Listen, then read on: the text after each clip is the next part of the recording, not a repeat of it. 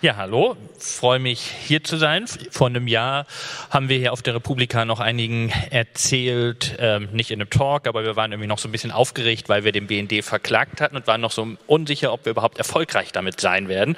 Und freue mich, dass Christoph Elsner und ich heute hier sind zusammen und euch unsere Klage, mit der wir tatsächlich erfolgreich waren, vorstellen können. Was haben wir vor heute? Wir ähm, wollen euch ganz kurz einfach vorstellen, was eigentlich unsere Motivationen sind bei Nico Herting, der Kanzlei, wo Christoph arbeitet und Reporter ohne Grenzen. Wir ähm, wollen euch erklären eigentlich, wie wir dazu gekommen sind, diese Klage zu, ähm, auf den Weg zu bringen gegen den Bundesnachrichtendienst und dann auch noch erklären, eigentlich, das ist ja das Interessanteste, wie, gegen was haben wir eigentlich geklagt? Weil es hört sich ja so einfach an, gegen einen Geheimdienst zu klagen, aber das ist ja doch technisch komplex. Ähm, und ich habe da selber auch viel bei gelernt.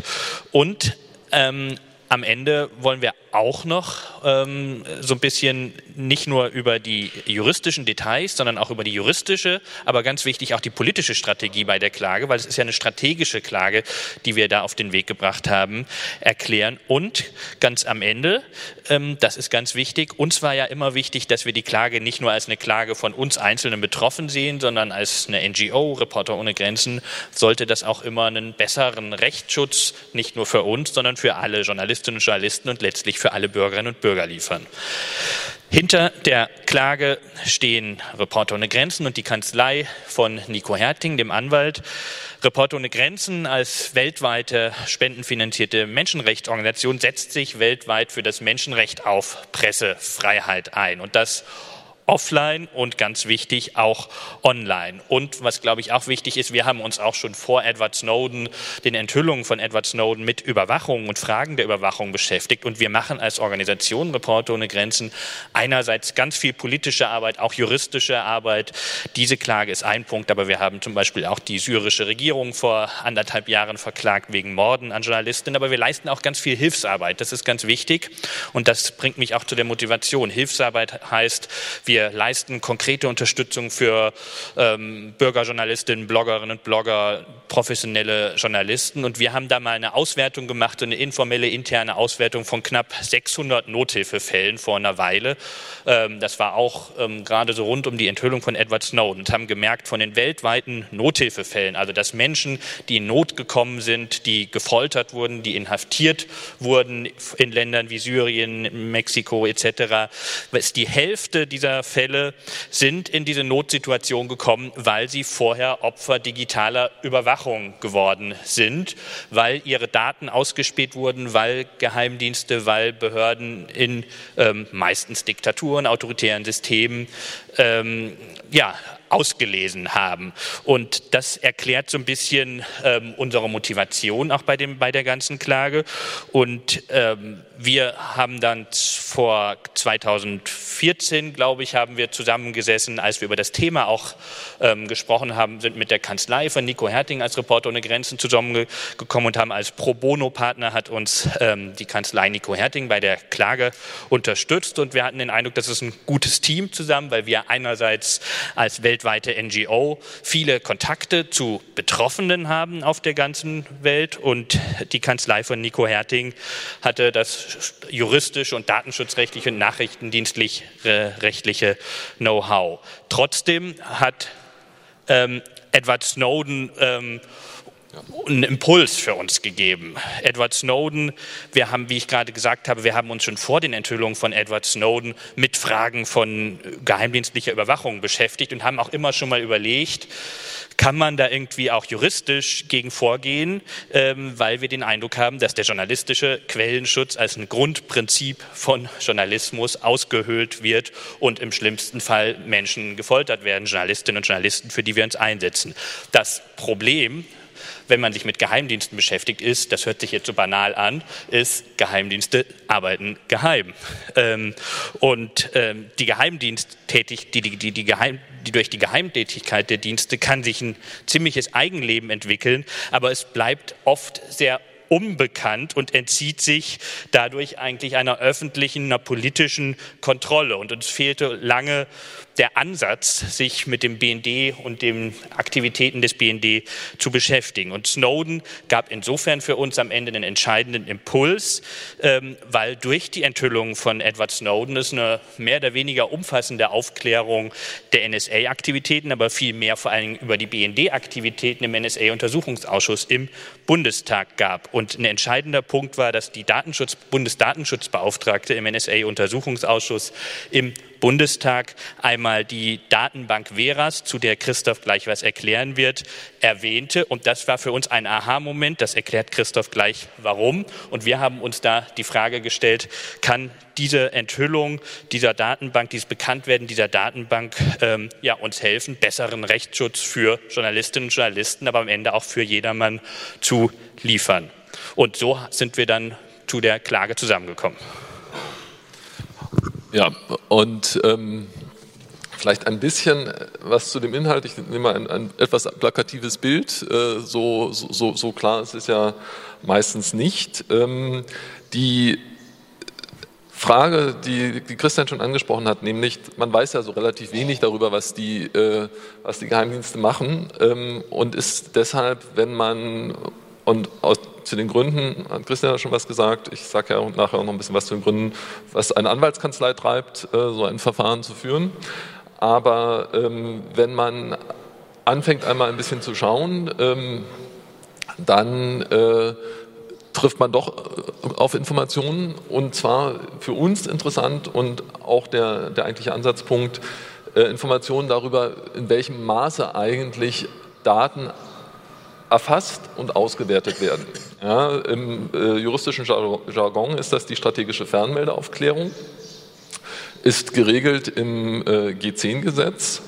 Ähm, man kann es gut als Massenüberwachung nehmen. Ähm, Im ersten Ansatz Aufklärung nur für Auslands, für äh, Informationsströme mit Auslandsbezug. Das Problem ist, heutzutage hat praktisch alles, was man tut, wenn man sich irgendwie im äh, Online-Bereich bewegt, Auslandsbezug, sodass in einem ganz starken Umfang ähm, Daten erfasst werden, von denen man vielleicht so gar nicht gedacht hätte, dass sie erfasst werden. Wie funktioniert das? Ähm, der BND hat die Befugnis, äh, bestimmte große Datenleitungen anzuzapfen. Da wird ein äh, Datenstrom abgeleitet. Die Telekommunikationsprovider sind verpflichtet, äh, dem BND diese Rohdaten zur Verfügung zu stellen. Und äh, dann werden diese Rohdaten ausgewertet. Als erstes äh, äh, filtert der BND alles heraus, was, oder versucht es jedenfalls, was Bezug nur zu Deutschland hat, wo es also keine, außer, äh, keine ausländischen Bezüge gibt. Ähm, das funktioniert nicht besonders gut. Und äh, dann bleibt ein großer, großer Pool von Daten übrig, der weiter ausgewählt wird, äh, ausgewertet wird nach bestimmten Suchbegriffen.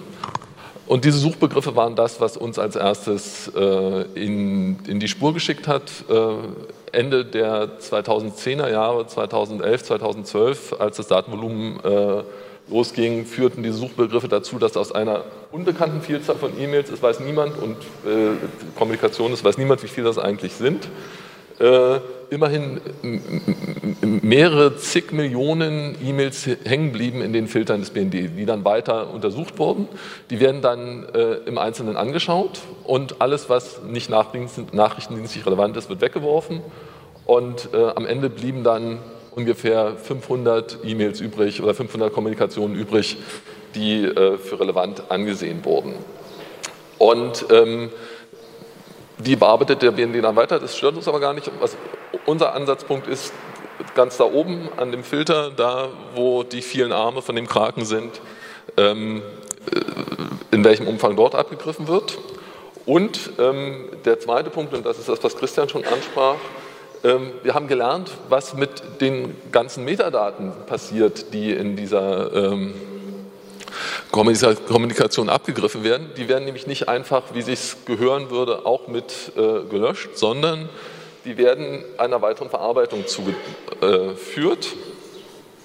Und zwar, äh, zwar mit ein paar äh, Anonymisierungsschritten, jedenfalls aus Sicht des BND mit Anonymisierungsschritten, aber im Grundsatz nimmt sich der, oder nahm sich der BND das Recht heraus, alle Metadaten, die aus dieser strategischen Fernweltüberwachung stammten, also im Zweifel viele Millionen, in einer Datenbank zu speichern, sie mit anderen Daten zu verknüpfen und äh, daraus neue Ermittlungsansätze zu generieren. Äh, diese Datenbank, den schönen, äh, das schöne deutsche Akronym äh, VERAS, ja, Verbindungsauswertungssystem, ja, ein Datenanalyse-System, eine Datenbank, äh, die, von der kein Mensch weiß, wie viel, womit sie eigentlich verknüpft ist. Und äh, wir haben in den Klagen, die hier geführt worden sind, beide angegriffen. Ja, ähm, also beide Aspekte, den Aspekt, äh, der hier unten äh, durch das Abgreifen der Daten äh, dargestellt wird und den Aspekt der Auswertung.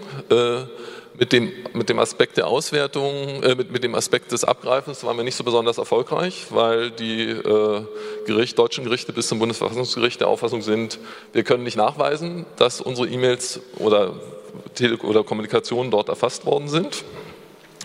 Ähm, was stimmt, weil die werden dann gelöscht.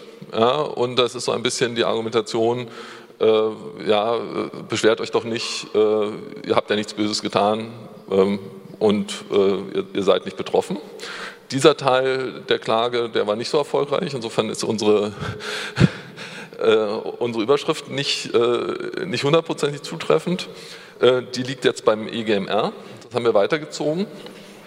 Womit wir erfolgreich waren? Ja, okay.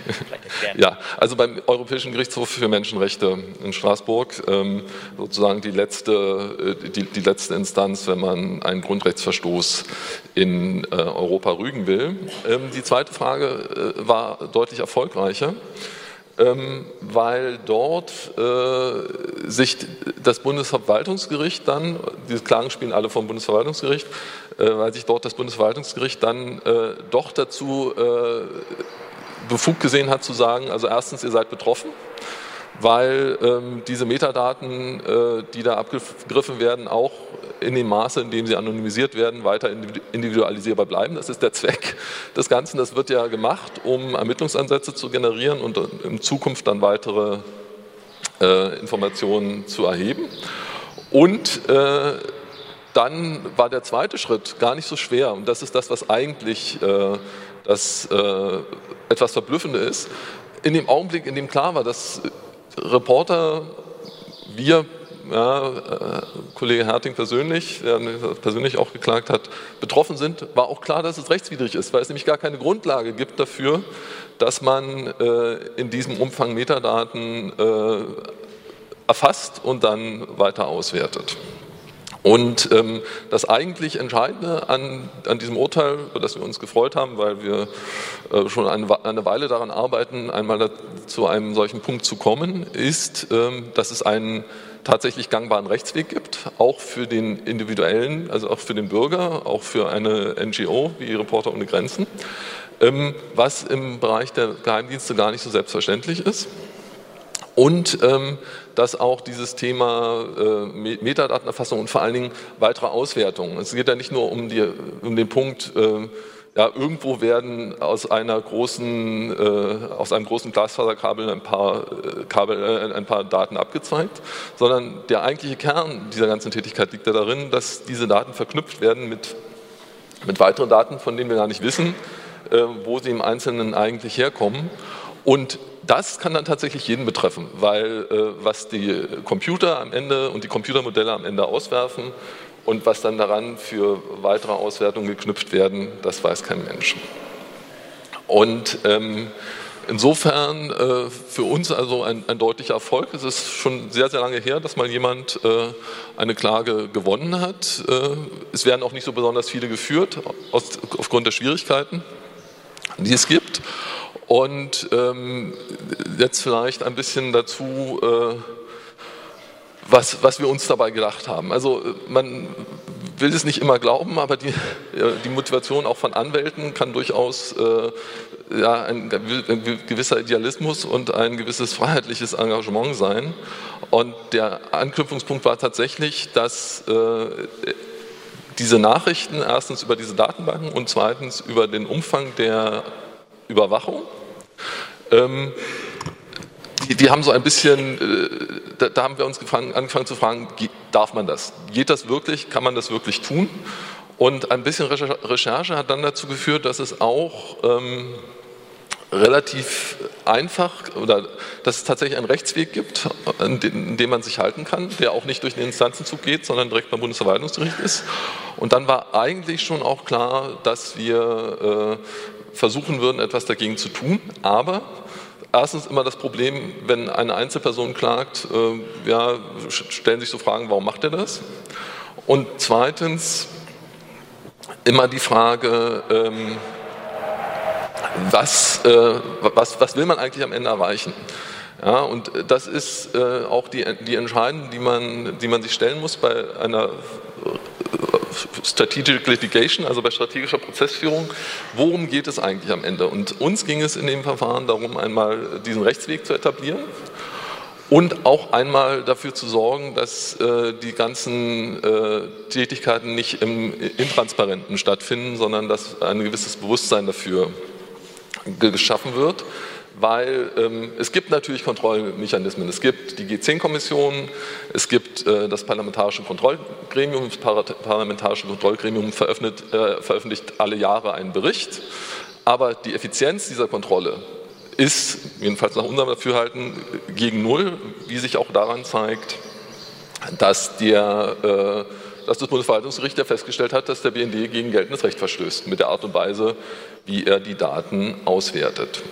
Ähm, aber es ist nicht nur wichtig zu wissen, was man will, sondern es ist natürlich auch wichtig, einen guten Case zu haben. Ein Case, bei dem auch jeder versteht, dass die Menschen betroffen sind, weil am Ende geht es um Betroffenheit. Und, ja, wir führen das ja nicht ähm, als reine ja, wir führen, wir führen das ja nicht, äh, nicht zum reinen Selbstzweck, sondern es soll am Ende auch was, äh, sich etwas verändern. Und um diese Veränderung möglich zu machen, waren wir sehr froh, dass wir halt äh, Reporter ohne Grenzen, dass dieser Kontakt zustande kam, weil ähm, für die Journalisten und insbesondere auch für das Maß an Kommunikation, was Reporter mit dem Ausland hat, so unmittelbar greifbar wird, äh, dass die erfasst werden und dass sie betroffen sind und dass die Form der Auswertung für die betroffenen Journalisten auch durchaus persönliche Folgen haben kann, weil auch Nachrichtendienste tauschen Informationen untereinander aus und es reicht also nicht, sich darauf zu verlassen, dass der BND schon alles rechtsstaatlich tun wird, sondern man muss schon dafür sorgen, dass möglichst wenig dieser hochsensiblen Daten an Dritte gelangen können. Ja, und unser politisches Ziel hinter der Klage, das politikstrategische Ziel aus Sicht von Reporter ohne Grenzen ist es, den Rechtsschutz für Journalistinnen und Journalisten, ähm, seien sie professionell oder, oder Blogger oder wie auch immer, zu verbessern und letztlich für alle Menschen, weil Überwachung ähm, das Recht auf Privatsphäre am Ende auch ein Menschenrecht ist und Menschenrechte gelten eben für alle Menschen. Und für uns war es bei der Klage auch wichtig, dass wir da genau unsere internationale Perspektive als eine weltweit arbeitende Organisation von Syrien bis Mexiko einbringen, weil wir auch wissen aufgrund dieser Erfahrung, dass eben Überwachung von Journalistinnen und Journalisten weltweit ein Problem ist. Und mit der Klage war es uns wichtig, auch deswegen genau aus einem ja doch Rechtsstaatsland wie Deutschland ein Signal zu senden, man kann auch gegen einen Menschenrechtsverstoß, wie, ähm, wie er hier durch die BND, durch den B letztlich stattfindet, vorgehen, juristisch vorgehen. Damit wollten wir ein ganz starkes, ja, internationales Signal senden, dass menschenrechtlich, wenn wir international menschenrechtliche Standards einfordern, und das machen wir als Menschenrechtsorganisation tagtäglich und prangern an, müssen wir sie aber auch hier einhalten, um am Ende glaubwürdig zu sein und auch die Bundesregierung, die ja für den BND zuständig ist, daran zu erinnern, die sich weltweit dafür einsetzt, ähm, als eine der Initiatoren einer UNO-Resolution für das Menschenrecht auf Privatsphäre, wo es auch um Geheimdienstaufsicht geht und gleichzeitig im eigenen Land ähm, massive Verstöße dagegen letztlich zulässt.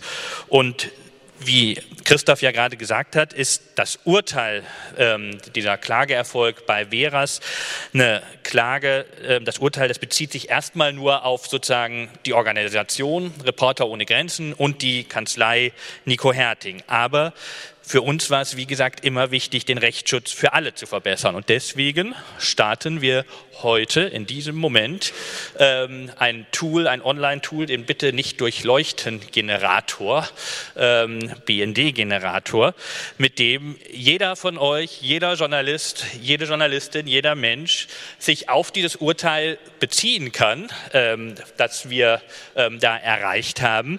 Ähm, und das will ich ganz kurz erklären, wie das funktioniert. Wir haben da Antwortoptionen jetzt ausprobiert, auch vorher, damit das hoffentlich auch erfolgreich ist. Es ist so, ähm, ähm, ihr könnt dort beim BND ähm, jetzt versuchen, sozusagen Sie auf, mit diesem automatisierten Tool ähm, zu, euch auf dieses Urteil zu beziehen und sagen, ich möchte, dass meine Metadaten in der Datenbank Veras ähm, gelöscht werden einerseits und andererseits auch in der Zukunft nicht mehr gespeichert werden. Und dieses Tool, was wir da gemacht haben, normalerweise haben die wenigsten wahrscheinlich Erfahrungen mit Schreiben von Briefen an den BND. Und das wollen wir halt möglichst einfach gestalten, damit auch möglichst viel ähm, Anfragen an den BND gehen, um den BND möglichst auch zu nerven an der Stelle. Das ist schon das Ziel. Deswegen würden wir uns freuen, wenn alle hier im Raum heute ähm, vielleicht gleich mal starten. Ähm, wie soll das funktionieren? Das geht im Prinzip ganz einfach. Ihr, äh, wir versuchen, das so datensparsam wie möglich zu machen. Ähm, das ist, glaube ich, ganz wichtig. Ihr könnt in diesem Tool, ähm, die müsst ihr eure Postadresse eingeben zur Bestätigung an den BND und dann wird automatisch ähm, eine Nachricht an den BND geschickt. Ähm, das ist ganz wichtig und dann müsst ihr auch einmal eine E-Mail-Adresse an den BND angeben. Wichtig ist allerdings, diese E-Mail-Adresse geht nicht an den BND, ähm, sondern die bleibt bei uns. Die bleibt aber nicht, weil wir euch jetzt überwachen wollen oder weil euch das interessiert, sondern die bleibt ähm, bei uns, weil der BND eventuell von der Option Gebrauch machen möchte, euch nicht per Brief zu antworten, sondern per E-Mail. Und dann würden wir sozusagen die Antwort weiterleiten. Aber wir, wir sozusagen sind da an der Stelle nur Poststelle bzw. Proxy und die Daten werden auch gelöscht nach drei Monaten. Das ist, glaube ich, ganz wichtig, weil wir wollen ja jetzt nicht an anderer Stelle Datenschutz verletzen. Und wie könnt ihr das machen? Ihr könnt das machen, indem ihr auf unserer Webseite reporterohnegrenzen.de BND-Generator hingeht und ähm, ja, dann hoffentlich alle gemeinsam mit daran arbeitet, dass der Bundesnachrichtendienst als deutscher Auslandsgeheimdienst transparenter arbeitet und weniger gegen das Menschenrecht auf Privatsphäre und gegen Quellenschutz von Journalistinnen und Journalisten verstößt. Und in der kurzen Zeit, die wir noch haben, freuen wir uns gerne auf Fragen.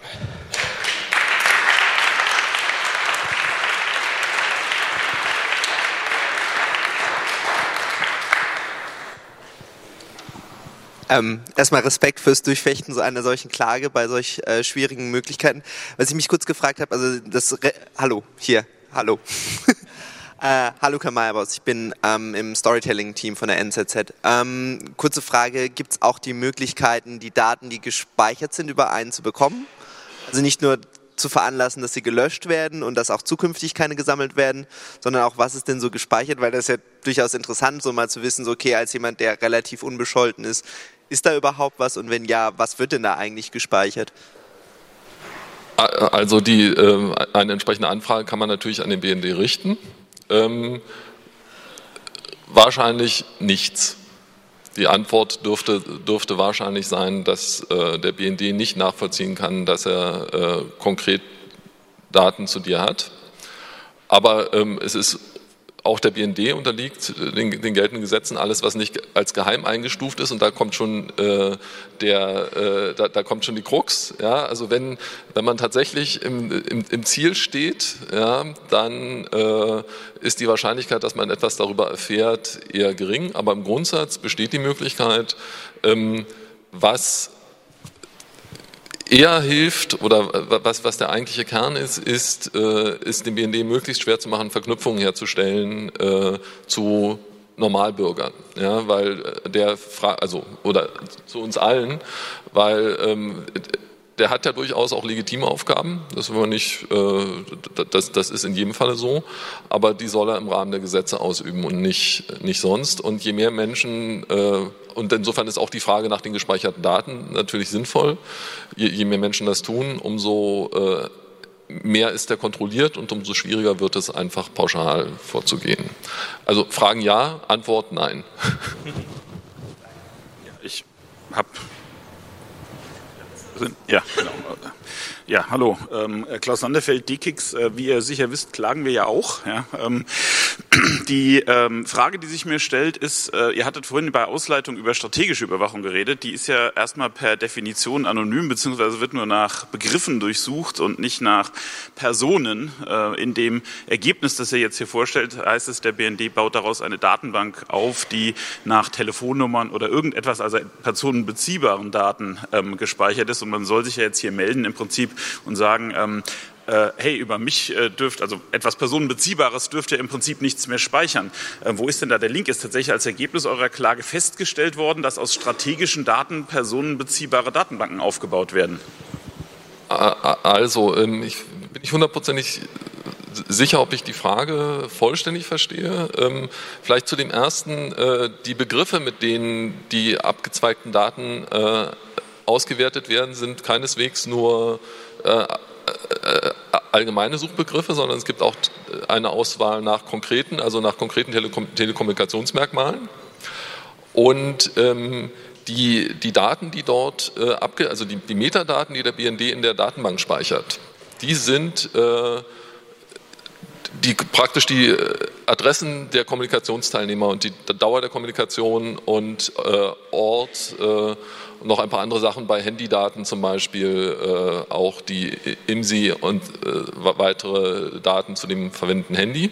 Die werden äh, in Anführungsstrichen geixt. Ja, da, werden, da bleiben nur bestimmte Daten übrig, aber diese Daten sind weiterhin personenbeziehbar, jedenfalls aus, aus unserer Sicht in, in jedem Falle. Und auch das Bundesverwaltungsgericht war der Auffassung, dass die dort gespeicherten Daten weiterhin einen Personenbezug haben, der dazu führt, dass ihre Verwendung äh, eine individuelle Betroffenheit begründen kann. Ist das äh, beantwortet oder nicht, nicht ganz wahrscheinlich? Ich sehe so eine gewisse Skepsis. Ja, okay. Ähm, Sören Kittel von Gemedien. Ich, mich würde interessieren, wie so der Kontakt mit dem BND war. Waren die, haben die sich gesträubt? War das, wie waren die, wie waren die E-Mails oder wie waren die persönlich drauf und wie stehen Sie dazu?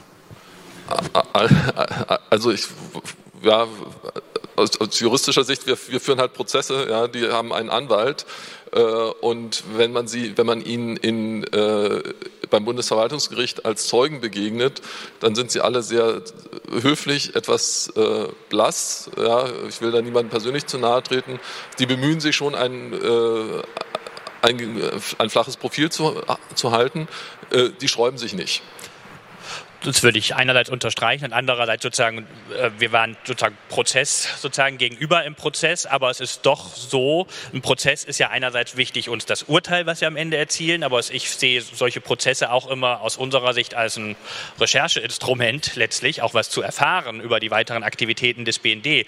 Und insofern der Kontakt mit dem BND im Gerichtssaal, das war sozusagen jenseits von Briefwechseln, die hin und her gehen ähm, und die dann ganz juristisch sind, ähm, war insofern auch wertvoll. Der Kontakt Kontakt, den wir im Gerichtssaal in Leipzig beim Bundesverwaltungsgericht haben, weil wir durch die Aussagen, durch die Zeugenaussagen des BND dort erfahren haben, dass Veras leider nicht die einzige Datenbank ist, die Metadaten erfasst, sondern wie viele 18. 18 weitere Datenbanken es gibt. Und das ist eine Information, die wir nur durch den Prozess erfahren haben, also eben nebenbei in der Zeugenaussage.